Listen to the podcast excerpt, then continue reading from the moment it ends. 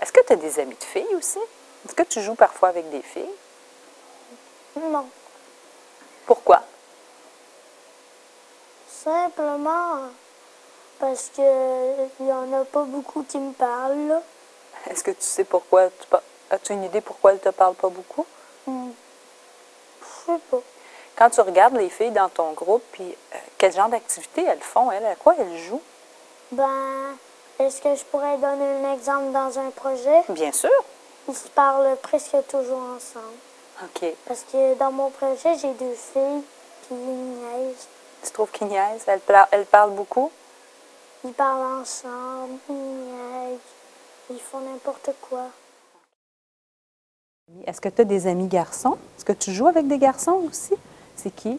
Il y a Félix, Marc-Antoine, d'autres. Hmm. Il y a Caleb et Étienne. Puis tout.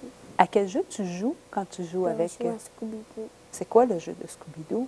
Ben, c'est comme à la télé un petit peu. Comme l'émission? Mhm. Est-ce qu'il y a d'autres jeux que tu fais avec eux autres? Non? Pourquoi? Parce que c'est le seul jeu qu'on aime.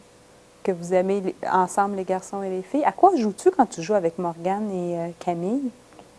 Ben, on joue des fois à l'école, des fois on barbie, des fois on fait des dessins. OK.